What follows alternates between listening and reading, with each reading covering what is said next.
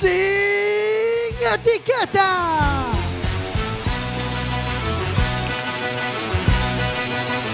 Quack FM, tu radio comunitaria. Radio Comunitaria Quack FM, perdón, no, quack.org, porque aún no estamos en la FM. Empieza sin etiquetas. Hoy en Sin Etiquetas vamos a hablar un poco de, de la seguridad en las calles comparada con Sudamérica. Тебя было меня Тебя было все мало, ты меня западала И сказала, что устала Сука, ушла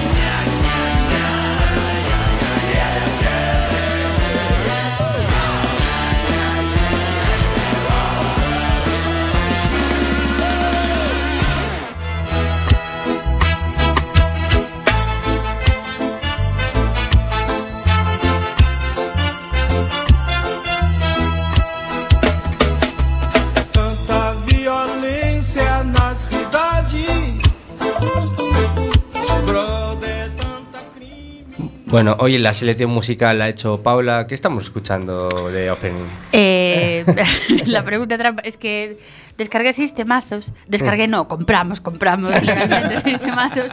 Y no recuerdo, no recuerdo exactamente cuál era este. Eh, estamos escuchando a Edson Gómez. Daenson Gómez. Edson, Edson. Está de técnico de sonido. Criminalidade, ¿no? Sí. Eh, tú pusiste en Google criminalidad y... No, busqué, no, bus- hice una búsqueda más refinada. Muy buenas noches a todos y todas. Paula. Ah, hola. Pensé que iba a hablar aquí Hoy con, el Adri. hoy con nosotros está Zamira. Hola. Eh, ella es eh, venezolana, ha venido aquí eh, a seguir estudiando después de pasar por varios países y Algunos sí. algunos. Y vamos a hablar, bueno, un poco vamos a hacer esta, eh, esta comparativa entre, entre la seguridad en las calles que podemos vivir aquí eh, a aquella que se puede vivir en Sudamérica. Pero antes de, de entrar un poco en, en debate y en entrevista, eh, vamos, ¿qué te parece, Paula, si, si vamos soltando un poco estos datos que, que nos, que hemos sacado aquí de, de internet, de Sí. internet aquí para, para, hablar, para entrar un poco en calor en este tema, ¿no? A ver. Pues, ¿empiezas, empiezo? Empieza tú. Empieza tú. Y Hemos- en el medio porque, porque solo me traje ahí. Ah, vale. Hemos estado, hemos estado mirando, eh, buscando datos, porque no solo damos información, sino que aportamos datos, no como Cristina Cifuentes, que no tiene manera de justificar las cosas. Nosotros sí. Nosotros sí, y queremos eh, eso, comentarles antes de iniciar la entrevista unos datos que hemos visto sobre, sobre violencia en Venezuela, en Latinoamérica ya en general, y compararlos con la situación aquí. Eh, hemos visto primero un estudio que era de 2017 y que dice, Venezuela registra 26.616 asesinatos en 2017, según el Observatorio de la Violencia. Luego comentaremos con nuestra invitada que estas estadísticas a veces, o sea, no contabilizan muchos casos y, probablemente mm, supere incluso esos 26.600. Y, y luego, haciendo comparación con otros países, hemos visto que, que en general, en, en, bueno, no- una de las zonas más, con más criminalidad de todo el mundo es América Latina y Sudamérica, y que la- la- el país que tiene mayor índice de criminalidad es Venezuela, con un 53%. Lo tenemos por aquí. Es curioso porque yo. 58, perdón. Yo pensaba que era Honduras. Pues no, es el que más... Vamos Ya a no. buscar Honduras. ta, ta, ta, ta. Igual? Honduras, Honduras tiene un 42,8%. igual Honduras lo que tiene son dos ciudades que son un poco bestias, que creo que es San Pedro Sula o algo así, que, que se llevan la palma.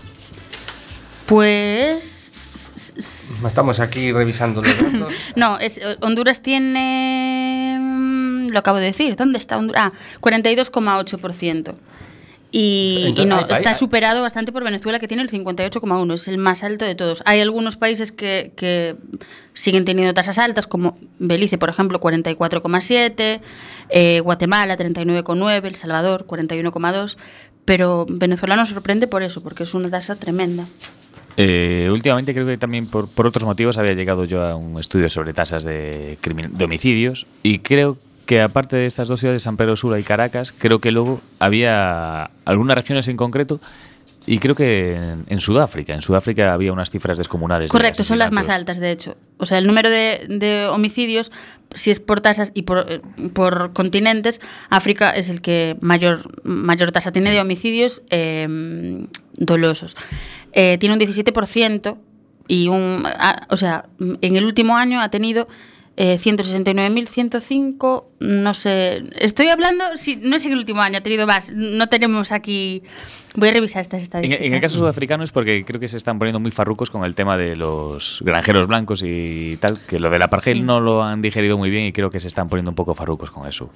Por eso, pero bueno, quitando excepcionalidades, eh, creo que Venezuela aquí se lleva la palma. Creo que tienes ahí la palma. Y por eso traemos a una criminal. No.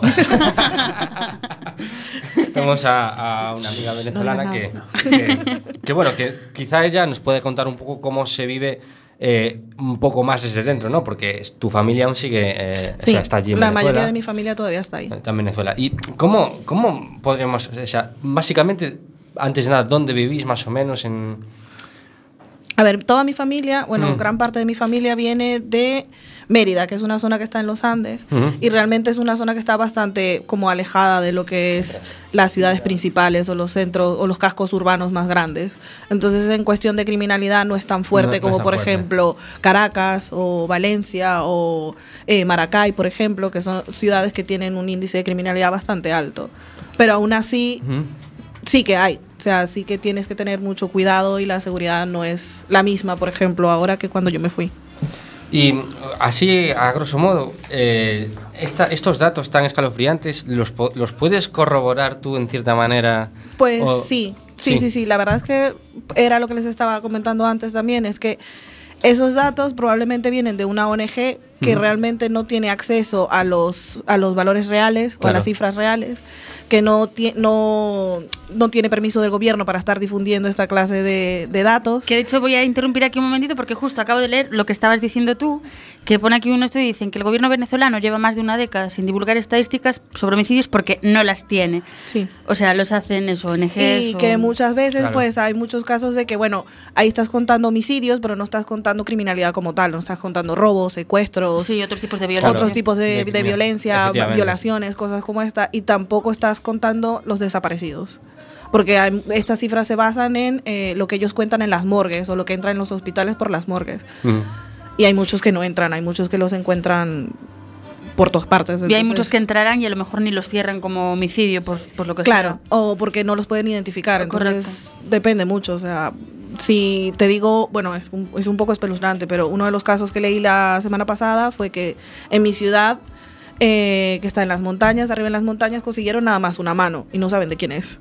Una mano. Sí, una mano en el medio del campo. Entonces no están seguros si es realmente un homicidio, si Ya. no saben quién falta, hay mucha gente que falta. Entonces hay muchos detalles como esos de que probablemente esas cifras son mucho más altas. Lo que pasa es que, claro, es muy difícil llevar un, un control. O sea, deberíamos asustarnos incluso está- más, porque si ya un 58% nos asustaba, un 58,1%, Sí, eso pensar que, que son puedan ser más, o sea, Yo creo que es más, sí, probablemente. sí.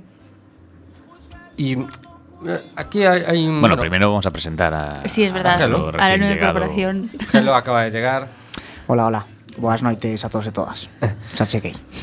Y bueno, lo que comentabas, porque eh, citabas el tema de violaciones, eh, ¿cómo está la, el- la lucha feminista en, en- en tu país? Bueno, a ver, eso depende mucho de a quién le preguntes. En mi parecer no hay ningún tipo de lucha feminista en mi país. Ninguna. Eh, es bastante, es un país como la mayoría de los suramericanos que tiene una cultura bastante machista, a pesar de que el casco familiar es bastante matriarcal.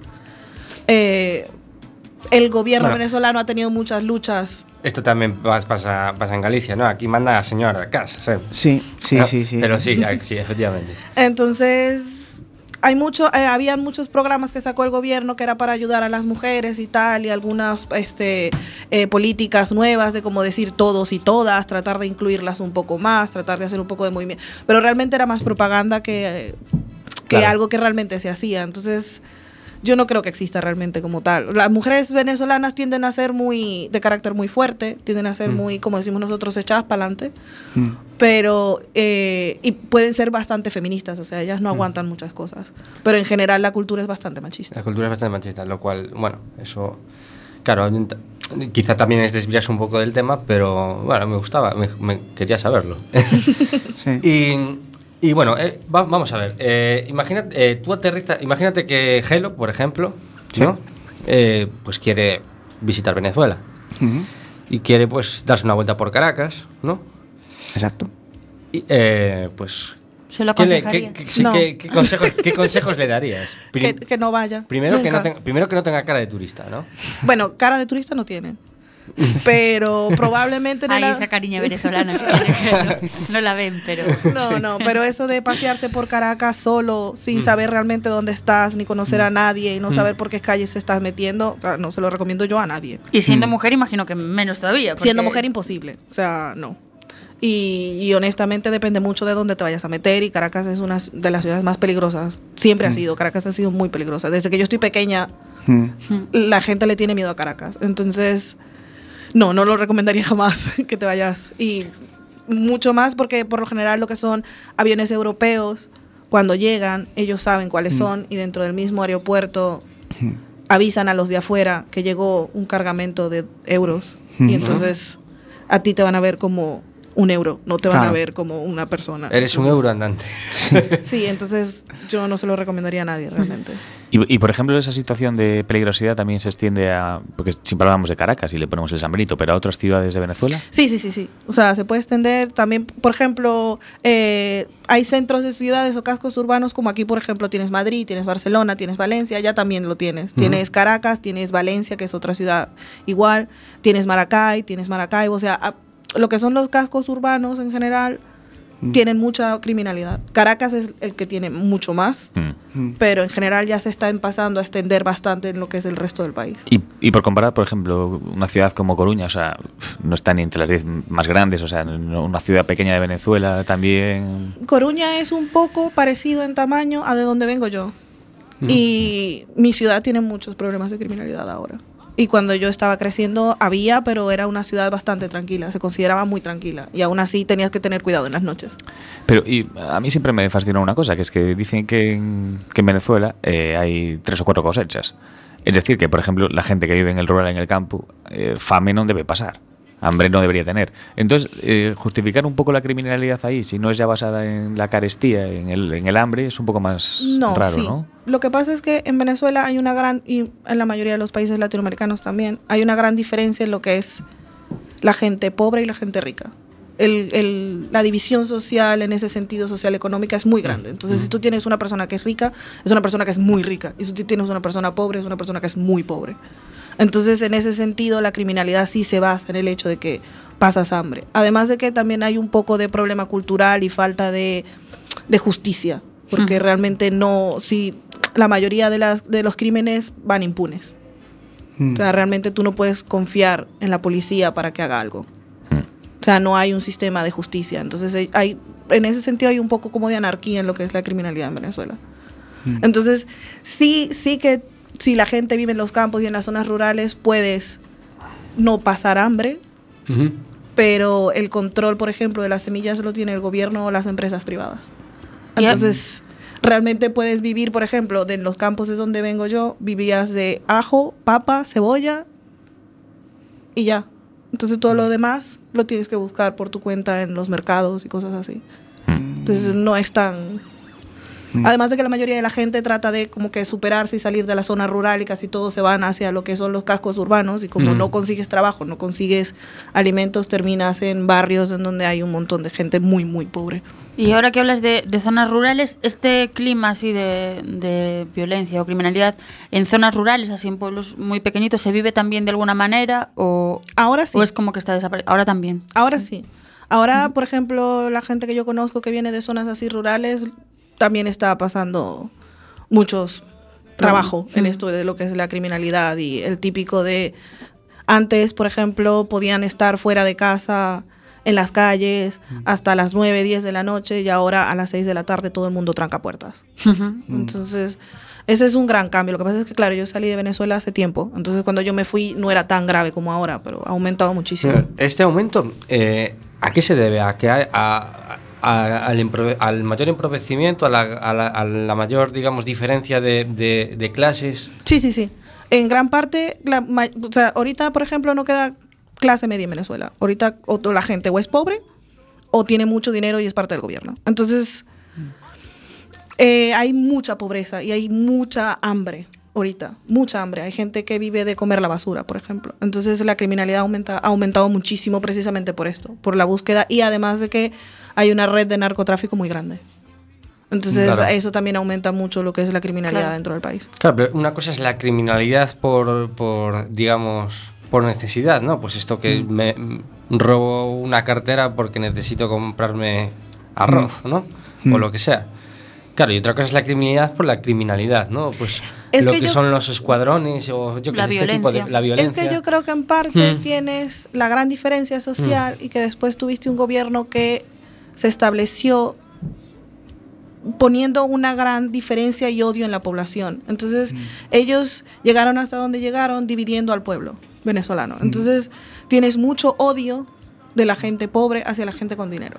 Mucho odio. Entonces ya no es una cuestión de violencia de que eh, Mm. voy a robar dinero para comprarme algo de comer o para conseguir comida, sino que en el momento en que te estoy robando te mato porque me da rabia que existas. Entonces es una gran diferencia. Tienes que mm, incluir el, el componente de violencia y el hecho de que la gente está desesperada. Entonces cuando tienes gente desesperada, toma acciones desesperadas muchas veces. Ya, ya, ya. Eh, cuando hablamos esto de la diferencia entre ricos y pobres, claro, eh, y ves las calles venezolanas y ves la suciedad y, y ves los- la pobreza, te, te da la pinta que es un país pobre, pero todo el mundo que ha, que ha pasado por allí dice que es un país riquísimo. Sí, Ya no solo en, re- en recursos naturales, que es una locura, sino el propio hecho es que hay que verlo. O sea, que tengas cuatro cosechas al año es una barbaridad. Mm. Es, decir, florece, florece, florece y florece. Eso es. Y, y tiene un- está inundado de petróleo, es decir, lo tiene todo. Claro, claro, Sí. que te hace pensar en bueno, cómo, cómo se ha llegado hasta ¿Cómo te ahí, puedes ir a la mierda de esa manera tan fácil? Claro. es cuando tienes un mal control y administración de todo lo que es esta clase de, de cosas. Y, y otro matiz curioso es de, bueno, por lo que me toca cercanamente, eh, hablamos de que no existe clase media. Eh, un familiar mío que, que trabaja allí dice que, bueno, clase media, la clase media ahora son los militares, que son los únicos que van a comprar muebles o van a comprar un auto o van a comprar lo otro, y son los que... Sí. Bueno, pero eso los paga, les paga el gobierno. Mm, pero son los nuevos burgueses. Bueno, Y como curiosidad, ¿has vivido tú alguna situación así muy violenta? Algo que te haya impactado más o que te haya tocado de cerca por, yo que sé, o alguien que conozcas que haya vivido una situación? de esas historias hay muchísimas. O sea, de gente que me haya tocado de cerca, a mis familiares, a todos les ha pasado algo. Gracias a Dios, bueno, decimos nosotros, gracias a Dios a mis padres, bueno, no, sí, sí les ha pasado a todos. A todos, ahorita que lo pienso, todos han vivido, como decimos nosotros, su susto. Y cuando tu madre te dice por Skype o por. Bueno, supongo que usaréis Skype más, Sí. ¿no? Vale. Eh, pues eh, me voy a Caracas, ¿qué tengo que hacer? Pues lo que sea, ¿no? O tal. No, no- no- dices, ¡ay! Ni se te Sí, me ocurra". muero.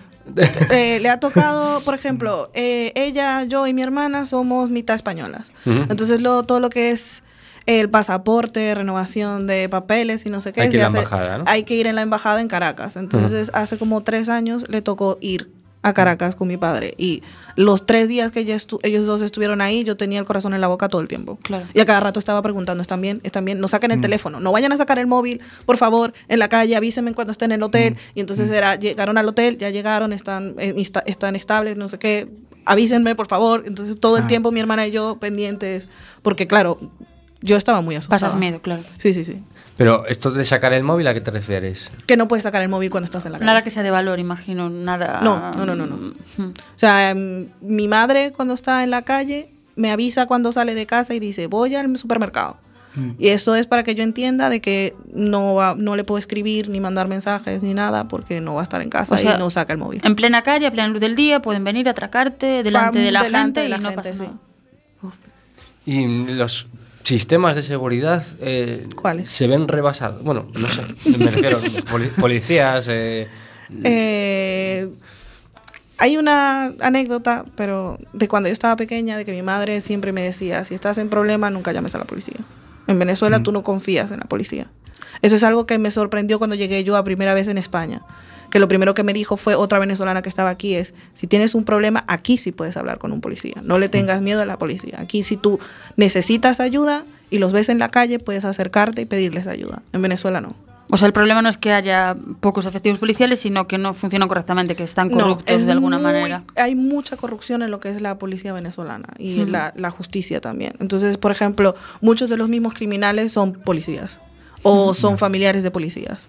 Entonces tú sabes que van a ir completamente impunes. Muchas veces la gente no denuncia robos o atracos o eh, secuestros ni nada por el estilo porque sabes probablemente que a la persona que la que le estás denunciando te va a decir que no pueden hacer absolutamente nada. Hmm. Porque o están dentro del sistema o no les importa.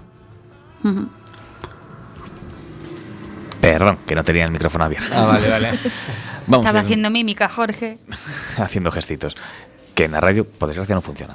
Pues vamos a hacer un pequeño alto en el camino y nos vamos a escuchar. Tiene mucho que ver con esto. Una canción que es La Bala.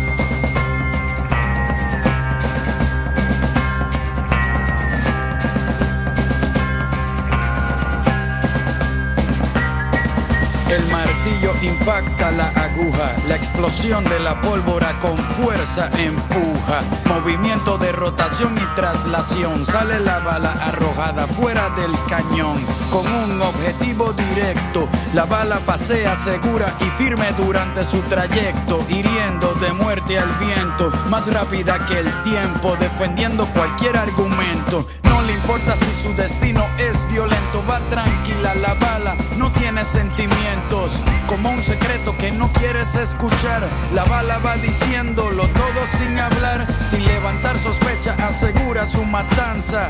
Por eso tiene llena de plomo su panza, para llegar a su presa no necesita ojos, y más cuando el camino se lo traza un infrarrojo.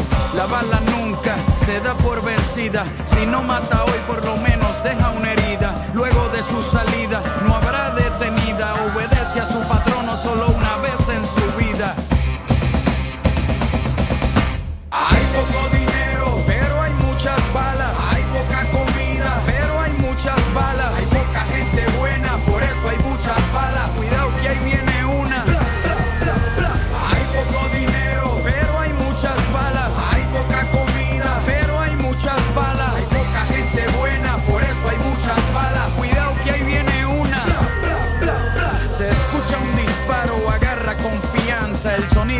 persigue, pero no la alcanza.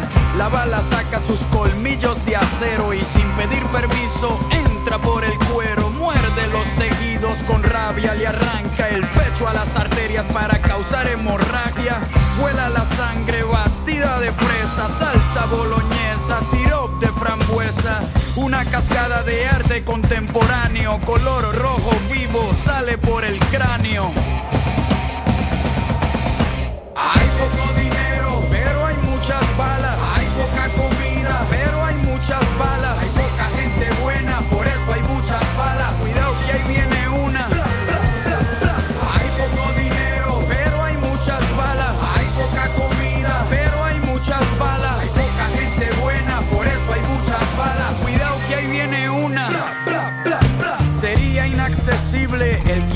Te mate si cada bala costara lo que cuesta un yate. Tendrías que ahorrar todo tu salario para ser un mercenario. Habría que ser millonario, pero no es así. Se mata por montones, las balas son igual de baratas que los condones. Hay poca educación, hay muchos cartuchos. Cuando se lee poco, se dispara mucho. Hay quienes asesinan y no dan la cara. El rico da la orden y el pobre la dispara. No se necesitan balas para probar un punto. Es lógico, no se puede hablar con un difunto. El diálogo destruye cualquier situación macabra. Antes de usar balas, disparo con palabras. Hay poco dinero, pero hay muchas balas. Bueno, pues ahora eh, hemos estado ensayando un rap. Bueno, estoy mintiendo, no hemos, ensayado. Dice Gelo que es importante poner música de fondo porque si no puede ser un desastre. Sí. No como ahora, que con la música no lo va a ser. No, Pero el caso es que hemos preparado un, un rap eh, juntando dos cosas. Una poesía sobre Cristina Cifuentes y, y, bueno, una cosa que hizo de un máster. Bueno, más bien una cosa que no hizo. Pero juntamos ese tema con una canción súper conocida, que no vamos a decir cuál es porque la van a reconocer.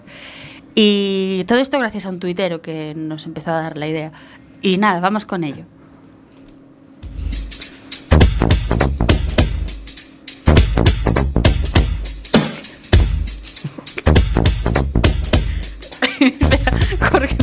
Empezarla, por favor? Queridos oyentes. Da, da la entrada, da la entrada. El PP jugaba al básquet sin cansarse demasiado porque por las noches sacaban el posgrado. Cierto día fui en un máster con amigos, unos tíos de periódico me metieron en un lío. Y Mariano me decía una y otra vez, te sacarás un máster en la URJC. Me falseó el máster. Ah, no, espera. Espera, hay que esperar. espera. Ahora. Me falseó el máster cuando se acercó mi molona matrícula me fascinó. Quería conocer a la clase de asistentes que me esperaban en la URCJ. Con aire sonriente. URJC. Yeah, yeah, URJC. A las 7 llegué a aquella clase y salí de aquel máster colía fraude. Estaba la cámara y la cosa cambiaba, mi trono me esperaba y mi, y mi tasa llegaba. ¡Ja! ¡Ja!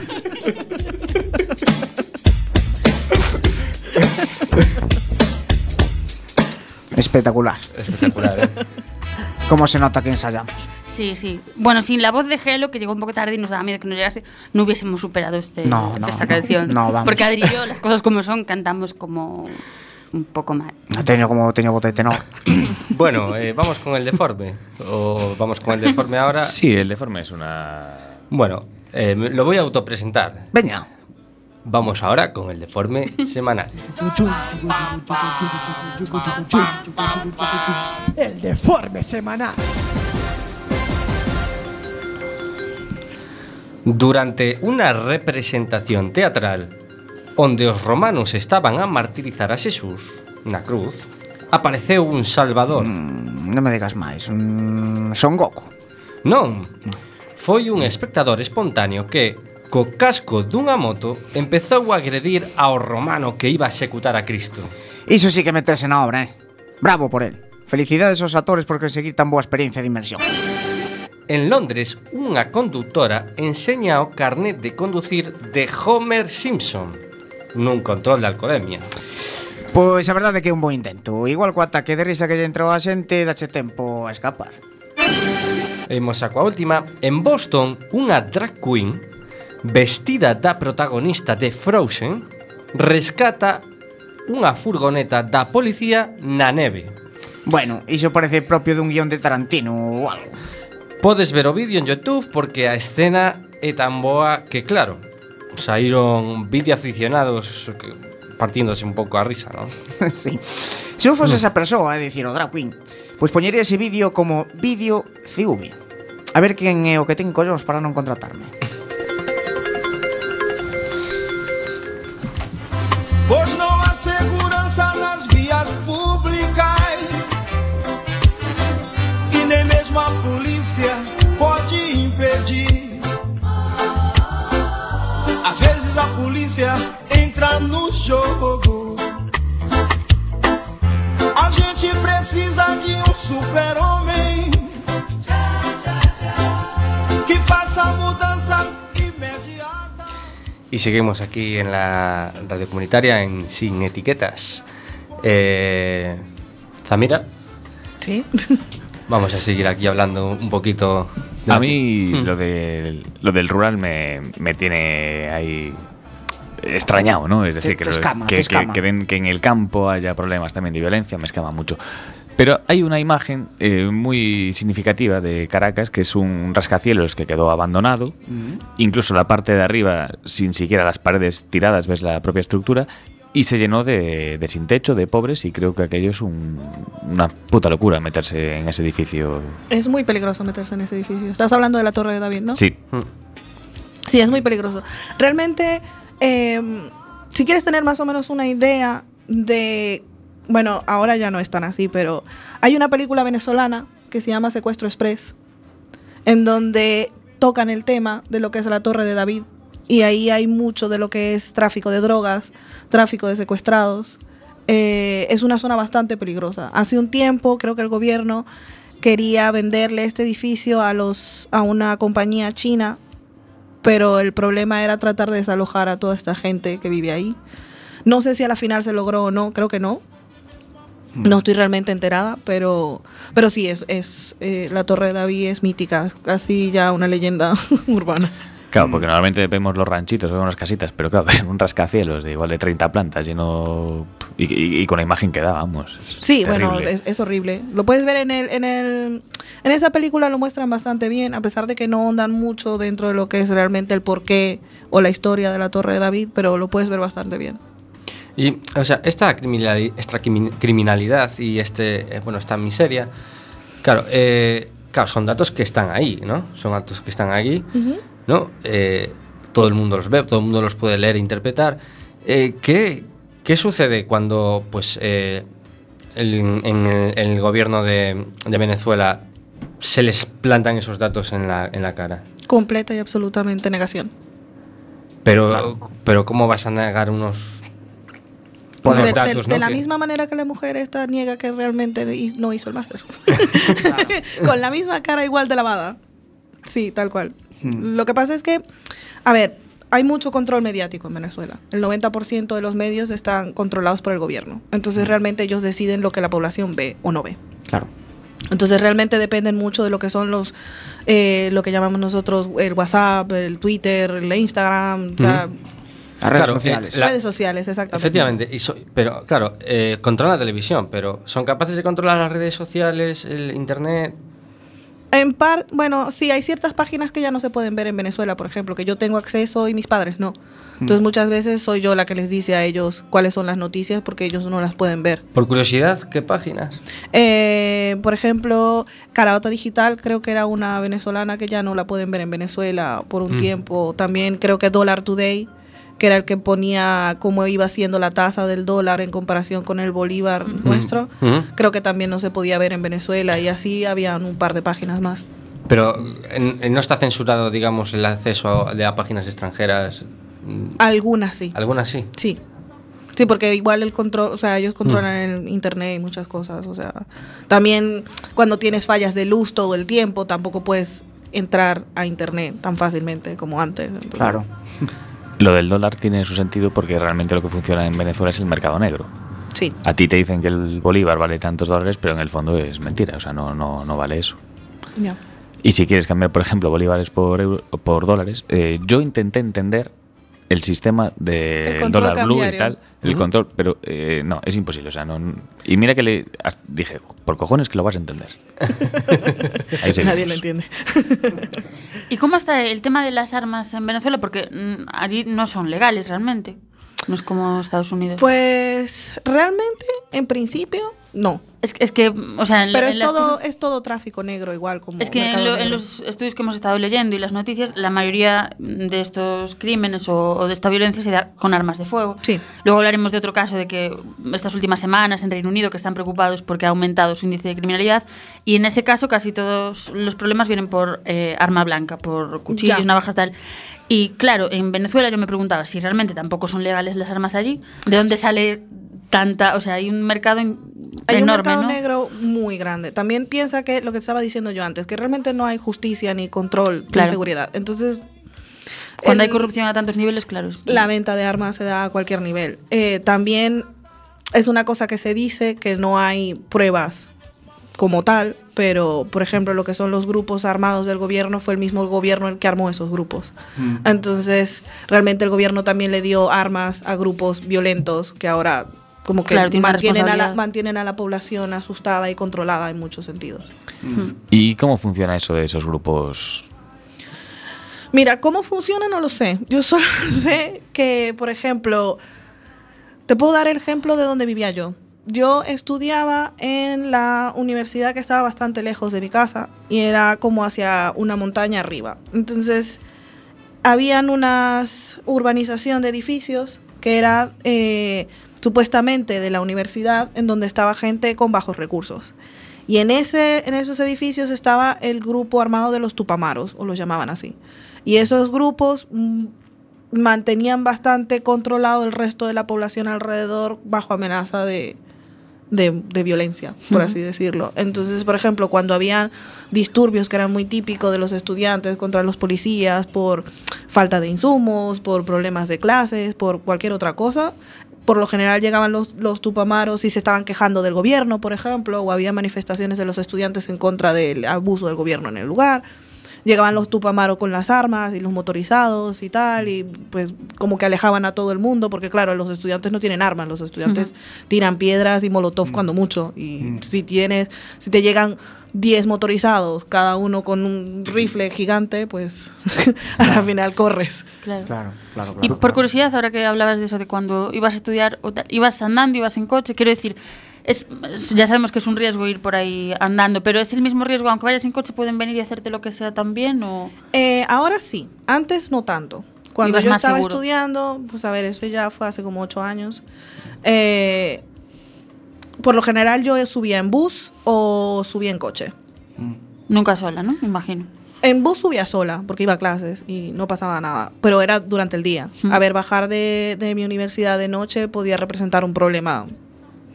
O sea, era riesgoso, tenía, tomabas tus riesgos. Por ejemplo, después de las 8 de la noche coger un bus, ibas con riesgo. O sea, mi Claro. madre se negaba completamente. Tuviera yo la edad que tuviera, si ya tenía, podía tener 24 años y no tenía permiso de montarme en un bus después de las 8 de la noche. O sea, salía mi padre con el coche y me llevaba, cosas así. Eh, pero, pero sí, en un principio podías ir en tu coche relativamente normal. Ahora lo que pasa es que hay mucha violencia con lo que son los motorizados que roban a la gente dentro de los mismos coches y, y van armados la mayoría. Madre mía. Y una imagen que a veces es muy frecuente y que nos transmiten los venezolanos eh, es la policía en moto, o los escuadrones en moto. Sí, Eh, básicamente, ¿cómo, cómo operan? pues más o menos igual que los grupos armados del gobierno. O sea, lo que hacen es tratar de controlar a la población y entonces son motorizados. Llegan, no los ves venir, son muy rápidos y marchan enseguida. Sí, y lo que hacen es pues lanzar una que otra mm, como disparo de, de- bueno, usan perdigones, pero a quemarropa un perdigón mm, Sí. o- puede hacer mucho daño. Y la idea es, co- como hay tantas manifestaciones, la idea es controlar a la gente, mantener a la gente asustada. Y, una, y una imagen que tampoco entendí yo mucho y que me pareció muy curiosa es ver una autopista eh, parada, porque hay un montón de motoristas eh, resguardándose debajo de un puente, porque está lloviendo. Y, y yo eso tampoco dije, ¿pero qué es esto? Nadie va a cruzar ese puente. Claro, claro, claro. es que son, son peligrosos, en especial en Caracas dan mucho miedo, porque son como, ¿cómo decirte? Son como grupos de criminalidad que se van moviendo por donde quieran, son motorizados, van armados, pueden hacer lo que les da la gana, en un momento llegan, hacen, ah, pueden, o sea, no tienen ningún problema con matarte, ese es, ese es el, el asunto, que no les da ningún remordimiento el dispararle a la gente. Pues si no quieren mojarse, pues atranca una autopista de tres carriles y están debajo del puente allí esperando. que Esperando. Madre mía, lo que tú dices, que nadie va a cruzar ese puente. Yo no cruzaría ese puente No, jamás. Y bueno, así hay, hay, hay muchos hay muchos detalles. ¿Y tienen algún modo los, go- eh, los gobernantes de cambiar la situación? La situación. Bueno, sí. Claro, pues si, si empiezan desde la autonegación, entonces po- poca cosa. Claro, la si, Claro. si tú todo el tiempo estás negando de que realmente el problema es tan grave, pues Mm, claro. realmente no hacen nada. Pero sí que hay solución, claro que hay solución. Si tú realmente limpias, por ejemplo, el sistema de justicia de la corrupción y empiezas a realmente a aplicar las leyes como son y empiezas a limpiar las calles y empiezas a tratar de sabe- sa- sabes dónde están los focos porque todo el mundo sabe dónde están. Por ejemplo yo sabía dónde estaban los tupamaros en Mérida. Sé cuál es el edificio sé que tienen las armas ahí sé que ahí hay tráfico de drogas. O sea si tú vas y limpias ese sitio un poco como bueno puede que se suene muy extremo de mi parte pero un poco como hicieron en Brasil con las chabelas Mm. pues puedes empezar a limpiar un poco el país. Te va, va a tardar mucho tiempo, pero de que hay una solución, hay una solución. Lo que pasa es que quién se pone. Conocemos un tipo, si eso le damos el teléfono, de mm, Rodrigo Duterte, el filipino, Sí. que es especialista en, en solucionar ese tipo de cosas. Ya, lo que le claro, va. ahí, ahí entra ya también el tema de la moral y realmente Claro, el pero- ética y cómo realmente quieres hacer. O sea, hay gente que dice, mira, tú llegas y matas a todo el mundo, o hay gente que dice, mira, lo mejor es limpiar, Claro, es que cada uno luego Claro, tiene sus intereses. reformar cierta gente. Claro, uno de los, es que uno de los grandes problemas Es la eh, educación. es la educación y aparte, es decir, Claro. el sistema la- de, de- de justicia. Es decir, Sí. si el sistema de justicia no funciona y ya es el primero que está corrupto, Ya. a partir de ahí es que no puedes hacer nada, porque eh, quien manda realmente después en el país, pues es eso, pues son estos, estos grupos. También tienes que pensar en que las cárceles venezolanas están hasta el... Claro. Claro. o sea, ya no cabe gente, las cárceles venezolanas. Hay gente que duerme en las escaleras porque no entran en las celdas. Pero bueno, supongo que en la cárcel también será, es decir... En la cárcel está, está dirigida por pranes. ¿Saben lo que son los pranes? No, yo no sé. Ujú. Los pranes son como cabecillas, Mm. eh, como de los narcotraficantes. Tienes una cabecilla y son los que se encargan, por ejemplo, de dirigir por Mm. completo toda la red criminal que hay, por ejemplo, en una, en una mm, cárcel o fuera de... Mm. O sea, son como la cabeza de un grupo Claro. criminal como Es tal. que es eso, es lo que iba a decir. Supongo que estarán en la cárcel, pero que será. será Sí, pero pueden salir, pueden entrar, ellos, Sí, vamos. a, a ellos, a ellos les como llega... una, como una pensión, vamos. Sí, sí, que sí. van allí. tanto- Tienen aire acondicionado, televisión, pantalla plana, o sea, no- Ya. ya. son, son reyes realmente. Por, por comparar así con otros, como por ejemplo las maras, eh, las maras, bueno, también son narcos, usan la violencia y tal, pero ellos a veces usan como la religión muy exacerbada para intentar justificar an- ante ellos mismos son violentos, bueno, pero luego Dios me perdonará. Eh, Ah, sí. esos, esos grupos violentos también tienen una gran... Sí, Venezuela es bastante católica en ese sentido. Mm. Sí. Sí, sí, tienen más o menos la misma idea de, bueno, puedo hacer todo esto, pero después me perdonarán. Y son muy religiosos también. Bueno.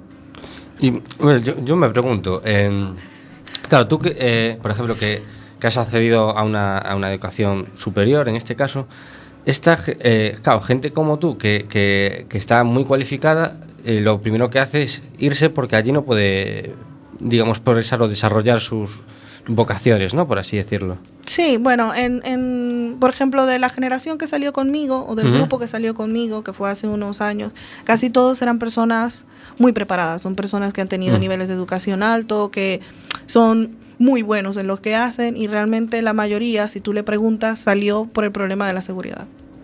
Eh, no fue esa particularmente mi caso, porque como digo, en mi ciudad no era tan fuerte, pero por ejemplo la mayoría que salió de Caracas era porque estaban hartos de que los secuestraran este tipo de secuestros express, o que estaban hartos de que tener miedo en la noche y que además empiezas a no tener las mismas oportunidades de lograr lo que tú quieres lograr con la carrera que hiciste, entonces te vas, porque afuera sí que te quieren en algunos sitios. Ahora el cuento es muy diferente, pero cuando yo salí era más o menos así. Pues nos vamos a ir un momentito y volvemos enseguida. Os dejamos con un tema muy de Barranca, que, se, que es de Gabrielo Pensador, que se titula Chega. mundo é esse? Eu me pergunto. Chega, quero sorrir, mudar de assunto. Falar de coisa boa, mas na minha alma ecoa agora um grito. Eu acredito que você vai gritar junto. Chega, que mundo é esse? Eu me pergunto. Chega, quero sorrir, mudar de assunto. Falar de coisa boa, mas na minha alma ecoa agora um grito. Eu acredito que você vai gritar junto. A gente é saco de pancada há muito tempo e aceita. Porrada da esquerda, porrada da direita. É tudo flagrante, novas e velhas notícias. Mentiras verdadeiras, verdades fictícias. Polícia prende o bandido, bandido volta pra pista. Bandido mata polícia, polícia mata o surfista. O sangue foi do Ricardo, podia ser do Medina, podia ser do seu filho jogando bola na esquina. Morreu mais uma menina que falta de sorte. Não traficava cocaína e recebeu pena de morte. Mais uma bala perdida, paciência. Pra ela ninguém fez nenhum pedido de clemência. Chega, que mundo é esse? Eu me pergunto. Chega, quero sorrir, mudar de assunto. Falar de coisa boa, mas na minha alma ecoa agora um grito. Eu acredito que você vai gritar junto. Chega, vida de gado resignado. Chega, vida de escravo, de condenado. Acorda no pescoço do patrão do empregado. Quem trabalha honestamente tá sempre sendo roubado. Chega, água que falta, mágoa que sobra. Chega, bando de rato, ninho de cobra. Chega,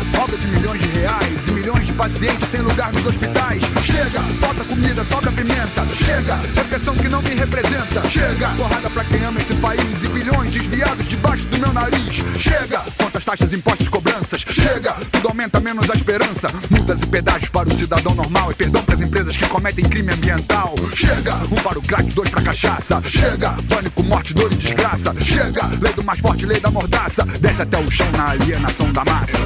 Levanta o copo e vamos beber. E vamos beber. Levanta o copo e vamos beber. Um brinde aos idiotas, incluindo eu e você. Levanta o copo e vamos beber. Bueno, y ahora vamos con el cortijo de Paula a ver qué nos cuenta hoy.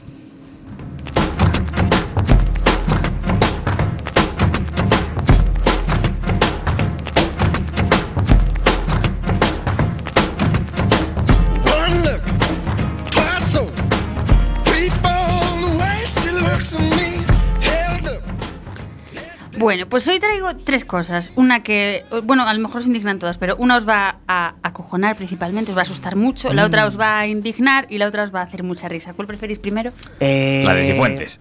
La indignante, yo quiero terminar riendo. De- iba a empezar con la indignante, me dijerais lo que me dijerais. Pero aprovechando que me has dicho la indignante, voy a, a empezar con una noticia que es de ultimísima hora, de hace un par de horas. La leo textualmente.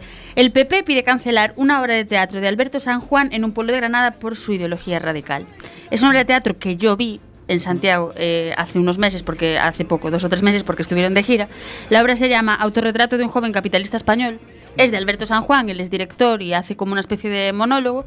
En momentos se hace pasar por algún político que todos conocemos, tal, pues se han sentido ofendidillos. Entonces, como no nos gusta la censura y No. que todo el mundo diga lo que quiera y tal, pues han censurado en este pueblo de Granada y Alberto San Juan ha salido para decir que los que deberían, o sea, censurarse a ellos mismos a veces serían, serían ellos. Esto es lo que os iba a indignar. O sea, que, que no, la, no la va a representar. No, no dejan, porque el alcalde de pueblo Ajá. dice que, que no la ha visto, pero que por lo que ha escuchado, pues, Pues- se mete. Yo la vi y hace pues hace alguna imitación muy buena además de José María Aznar, de otras, Mm. porque él intenta contar eso, la historia de su vida desde el 68, que es el año en que él nació, cómo ha vivido su vida Vale. desde el punto de vista de un capitalista. Pues me permito la licencia de llamar al alcalde de ese pueblo eh, un auténtico pailán. Totalmente, o sea, totalmente. Se lo haremos llegar. Sí, sí, Pues- sí, de mi parte. Pues sí, pues sí. Eh, tengo que decir que es el alcalde con la Diputación de Granada, que está dirigida por el Partido Popular. Bueno. si a nuestros oyentes les parece bien, para la semana podemos intentar llamarle. Sí. Pues, pues. Pues oye, le, le daré. No le llamaré así a la cara. No, sí que puedes, que no creo que si no entienden el teatro no van a entender el gallego. es verdad, ¿qué coño va a entender? Te puedes llamar Pailán y Fato, que es una cosa muy de mi zona de la Mariña y Me, significa tonto. meu pobre, meu pobre. Eh, la cosa que os va a asustar, porque a Cifuentes la dejo para el final con la risa, Mm. la cosa que os va a asustar es que hoy descubrí una aplicación nueva de Google que te permite eh, descargar todos los datos que Google tiene sobre ti. Sí. Hostia. Y aluciné, me los descargué, tengo 8 gigas con 62, me lo puse en cuatro archivos zip Mm. y estoy acojonada, porque, o sea, ya no quiero saber lo que tiene Facebook de mí ni tal, porque ya con Google me acojona, o sea, tienen un montón de cosas de nosotros. Si les apetece buscarlo, tienen que entrar en Takeout, Takeout, para los que no Los tal, Vale, vale. punto Google o Google o Google punto com. Entonces introducen su correo, su contraseña. Ellos tardan en hacer el archivo. En mi caso fueron como unas dos horas o así y lo envían al mail en archivos zip. Te dan la opción de un archivo zip o como quieras, pero es lo que menos Y, ocupa. por ejemplo, lo que te dan son tus historiales de búsqueda. Te dan, créeme, te dan muchas más cosas, o sea, saben dónde has estado, con quién, cuándo, saben muchas Uy. más cosas de las que de las que puedes, o sea, Jódase, sorprende. pa. Pero, ¿has consultado esos archivos? No, solo abrí uno de los tips, es que son 8 gigas con 62, pero lo que vi me, me acojonó y ya pues no seguí. Pues a mí no me. Pero Creo que con 8 gigas no me da en el resto de mi vida para mirar lo que tiene. Pero esto es solo Google, piensa. Facebook también sabe cosas de nosotros y Ya, pero me imagino que se solaparán un poco, ¿no? Sí, imagino. Sí, que compartirán, de hecho, pero, pero porque hoy Mark Zuckerberg y hoy salió, lo que pasa es que mm, o yo no fui afectada o al parecer esta mañana, eh, mañana estadounidense, o sea, esta tarde, él iba a salir diciendo que... mm, o sea, diciendo cuáles habían sido las personas afectadas por las filtraciones de, de Cambridge Analytica y que, que a esas personas se les iba a notificar que vale, que se habían filtrado sus datos y qué datos se habían filtrado. bueno. Yo sí que vi por Twitter y por ahí, vi gente que ponía, pues yo he visto las filtraciones que han hecho mías los de Facebook, tal. A mí no me pareció, o sea que o no se filtró mío nada, que también te digo, A lo que tengo que ocultar, que Claro. filtre, que tampoco... Eh, Tengo que- un montón de fotos de gatitos y eso. Es lo que iba a decir yo. Si filtran lo mío alguno, se va a aburrir un poco. Ya. Sí, sí, Bueno, se puede echar una risa. está- está- Y ahora está viene, la, ahora viene la cosa divertida. A lo mejor estáis está ya todos informados, menos Jorge, porque Jorge viene de ruta española, se fue a hacer la vuelta a España en avión y eh, a lo mejor se lo perdió. Pero ayer, a mediodía, el PP de Madrid, el PP de la Comunidad de Madrid, que tiene un community manager muy, muy gracioso, puso un tweet que ponía Ah, sí, un, bueno. un- un emoticono de estos de como de ojo, atención, y ponía, ¿tienes una pista para esclarecer el montaje contra Cifuentes? Haznosla llegar. Ponte en contacto con nosotros en participa.ppdemadrid.es. ¿Qué pasa cuando hacen esto? Una, que demuestran que son tontos y dos, que dan pie a millones de memes. Entonces no podía traeros millones, os traigo un montón de, de cosas que leí eh, que me hicieron gracia. Como gente que les contesta, yo tenía una pista pero la debí de perder en la última mudanza. Mala suerte. Otro que dice, mmm, la hora de hacer el ridículo. Otro que pone, ¿habéis probado a buscar el máster en vez de buscar pistas? Otro que pone, lo de gobernar se os da regulín, pero las risas que nos llevamos con vosotros son impagables. Eh, hay quien pone también, preguntadle a Cifuentes, ella lo sabe todo, que tiene un máster. Otro que pone, ofreced algún máster en recompensa por las pistas. Gente que mete másteres en medio de huevos kinders. Gente que pone España con sim- o sea, llena de chorizos.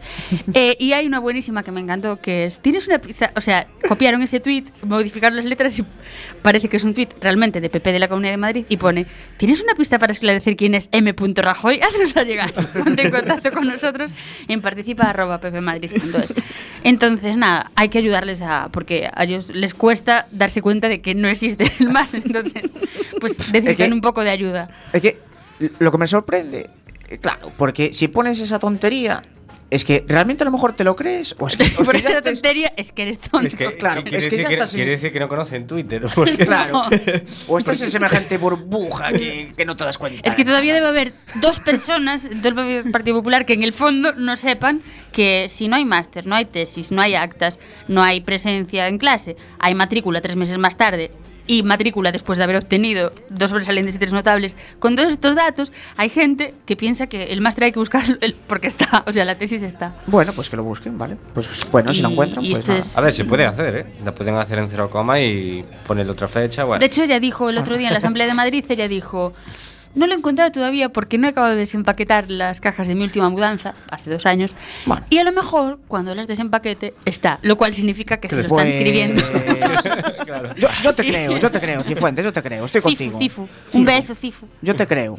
Venga. Muchos, ánimo. muchos troles, que a veces los troles también hacen buenas obras, eh, les, les aconsejaron a través de internet que, que tengan cuidado que si hacen el máster, ahora el trabajo de fin de máster, que no lo hagan con Office 2017, que tengan el detalle de usar el Office de antes. No vaya a ser. Créeme, son tan tontos que Es posible. que es posible. Ay, en fin. Yo no quiero vivir más así. Tampoco espero que sea mejor. Eh, seguimos aquí en Sin Etiquetas, en la radio comunitaria. Seguimos hablando de, de, bueno, de, ese, de, de esa turbidez que hay en las calles de, de- de Venezuela, ¿no? A- Respecto a, a los índices de violencia, ¿no? Y bueno, yo quería, eh, más, básicamente, mm, porque aquí much- nos quejamos mucho, ¿no? Aquí, te da la sensación de que nos quejamos mucho aquí en, en España, ¿no? No tanto como en Francia, pero sí. Entonces, claro, eh, una- un día que, que dijiste, ustedes creen que están mal, pero no están tan mal. ya, sí, es, es muy, es muy gracioso. Pero podemos estarlo. No, no, no, ya es, eh, eh, era un comentario porque me, me da mucha risa que muchas veces cuando yo cuando me preguntan sobre Venezuela, o sea, yo amo a mi país, yo lo adoro muchísimo. Pero pero claro, tiene todos estos problemas y muchas veces cuando me preguntan, pues termino hablando y con todo lo de la nostalgia y tal y empiezo a contar sobre los problemas y todo esto. Y empiezo a contar un poco cómo está mi familia y todo. Y siempre, siempre, hasta ahora, la única respuesta es sí, ya, pero nosotros también estamos mal. Y empiezan a contarme las cosas que pasan aquí. Claro. Y yo, vale, sí, no estoy diciendo que no, pero es que estás comparándome peras con olmos. Claro. claro. Es una gran diferencia el, el- el nivel que hay aquí de, de que, claro, o sea, con el nivel que tienen ustedes, tienen derecho a quejarse de lo que se quejan, está, está completamente bien. Pero claro, cuando estás Pero comparando, comparar no se puede. Claro. no puedes compararlo, se puede entonces- comparar. Claro. Claro. De me hecho, da mucha risa. No me molesta, me da, mm, me da risa, Sí, realmente. por ahí va una pregunta que quería hacerte también, y es que estas últimas dos semanas han salido un montón de noticias y está Europa escandalizada porque, leo, seis adolescentes apuñalados en 90 minutos, Londres bate su récord de violencia, Londres ha superado a Nueva York en índice de criminalidad, lleva ya 50 asesinatos en lo que En va de año. a Nueva York? Sí. ¿En serio? Sí, este la ha superado ya. Joder, el Brexit, macho, está- Y claro, eh, eso, en plan, las bandas callejeras convierten Londres en la capital, ha, ha- ha disminuido el presidente del gobierno, ha- bueno, el primer ministro ha disminuido el número de efectivos policiales y al mismo tiempo ha aumentado la venta de droga y por ahí vienen muchos problemas. Pero la cosa es que lo leía estos días y hoy, o sea, leyendo la documentación para venir a entrevistarte a ti y ahora hablando contigo, me da la risa un poco con los británicos porque digo, y se quejan. O sea, Ya, vale, que claro, se pero pueden es- quejar. Claro, pero es que no están acostumbrados a, a lo mismo que, Claro. que está Sí, acostumbrado. pero por eso, por eso claro. choca que aquí de repente sea un escándalo esto y digo, escándalo debería ser, o sea, lo que nos estás contando sí que, que pasa ya, eso sí que es un escándalo. Ya, sea, claro, lo que pasa es que también nosotros llevamos muchos años acostumbrados a un índice de criminalidad bastante alto. Lo que pasa es que los últimos años ha sido una explosión impresionante. O sea, yo realmente estoy muy asombrada con cómo ha aumentado desde el momento en que yo me fui hasta ahora, porque es muchísimo. Pero, y honestamente no sé cómo pueden vivir la gente tranquilo. O sea, yo sé que, por ejemplo, no viven tranquilos. Tranquilos claro, no es que tiene que nadie. ser casi imposible, claro. Pero, pero claro, en, eh, estás comparando cosas muy diferentes. Claro. Allí, por ejemplo, lo de hacer vida social en los bares o, o en la propia puerta, de- o en la propia calle, como que no, ¿no? Allí más bien se hace casi en el interior, en los patios de, ¿no? Pues sí, lo que pasa es que también el venezolano es una persona muy alegre. Claro. El venezolano es una persona extremadamente sociable, es muy alegre y eso no se lo van a quitar nunca. O sea, el hecho de salir a un bar y disfrutar y cantar y tal vez ahora no sea tanto como era antes, porque antes era, era toda una rumba todo el tiempo, pero eh, ahora ya no tanto, pero sí que, sí que existe, sí que va a haber. O sea, sí que vas a tener... Ahora lo que pasa es que se hace dentro de las casas, pero también salen a los bares, también beben, también... Sí, sí que sé. Lo que pasa es que somos muy alegres, entonces al final como que... Claro lo que quieras o no, vamos a intentar hacerlo porque o nos deprimimos y nos tiramos a la una- miseria o... como, si fuera, como si fuera una, Yo necesidad también. Sí, claro. Ante tanto esa violencia. Y lo hablábamos antes de empezar justo el, el programa, que decía yo, mi padre siempre dice en plan que, que la gente latinoamericana que tiene una alegría y, y- o sea, que lo bueno de esos sitios es la gente, porque tiene una manera de Claro. llevar en... Yo no imagino aquí a los españoles poco acostumbrados que estamos a, a afrontar una situación como la de allá. Y- Sí, sí, es que el venezolano es muy optimista, muy, muy optimista. Y bueno, eh, pues esto ha sido todo por hoy, porque tenemos que cerrar. Y Sí, ya muchas es de gracias noche y tenemos por- que ir rápido para casa que no... Bueno, Que tenemos que hacer un máster. Muchas gracias, Tamira, por estar con nosotros No, no, para y nada. contarnos. Gracias por tenerme aquí. Y nada, excelente trabajo de Jorge, de Gelo, Pues de eso. Paula. Y nos vemos la semana que viene. Muy buenas noches a todos. Besos.